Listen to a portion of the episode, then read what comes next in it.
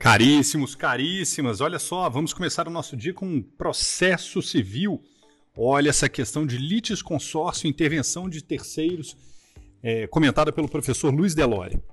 Daniel, sensibilizado com a necessidade de Joana em alugar um apartamento, disponibiliza-se a ser seu fiador no contrato de locação, fazendo constar nele cláusula de benefício de ordem.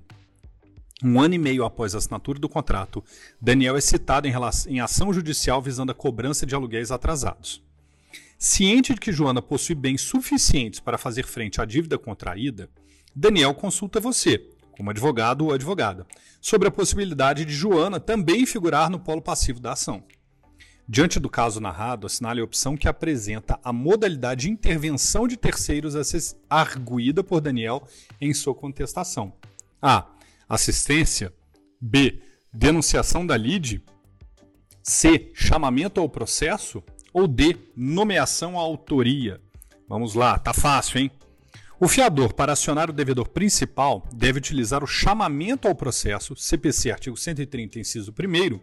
Assim, a alternativa correta é a C. No mais, vale lembrar que não há, no atual CPC, a figura da nomeação à autoria que existia no Código de Processo Civil de 1973. Foi boa, né? Espero que tenha ajudado aí nos seus estudos. Grande abraço!